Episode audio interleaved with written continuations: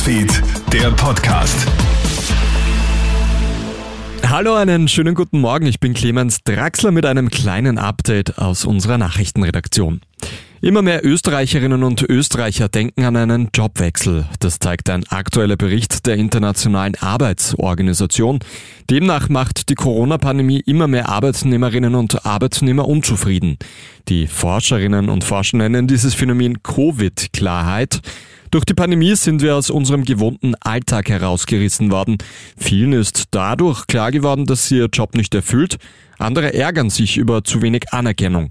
Aber soll man jetzt deswegen tatsächlich den Job hinschmeißen oder beruhigt sich das Ganze nach der Pandemie? Jobberater Werner Hamal von Bewerbungsberatung.at wenn ich heute draufkomme, dass ich beruflich unzufrieden bin, dann sollte ich mich nach beruflichen Alternativen umschauen. Das heißt ja nicht zwangsläufig, dass ich den Job, den ich jetzt habe, sofort kündige, sondern dass ich schaue, ob es tatsächlich interessantere Alternativen für mich gibt. Und wenn ich die finde, dann kann ich überlegen und entscheiden, ob ich mich einer neuen beruflichen Herausforderung stellen möchte.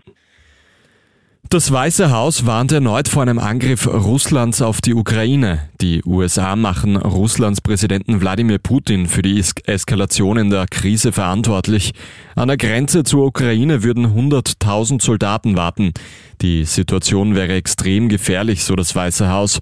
Die USA hoffen nach wie vor auf eine diplomatische Lösung anstatt eines militärischen Angriffs. Auch das deutsche Außenministerium setzt sich für Friedensverhandlungen ein.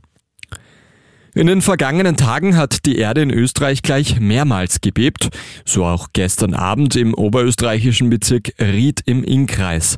Das erste Beben um 18.30 Uhr hatte eine Stärke von 3,2. Vier Stunden später folgt dann ein ähnlich starkes. Insbesondere in Aschbach haben Einwohnerinnen und Einwohner das Phänomen deutlich, teilweise auch sehr stark gespürt. Vereinzelt könnte es zu Verputzrissen gekommen sein, Berichte über Verletzte liegen keine vor. Und das Rennprogramm am Hahnenkamm-Wochenende in Kitzbühel könnte anders ausschauen als zuerst geplant. Denn das Wetter könnte den Abfahrten einen Strich durch die Rechnung machen.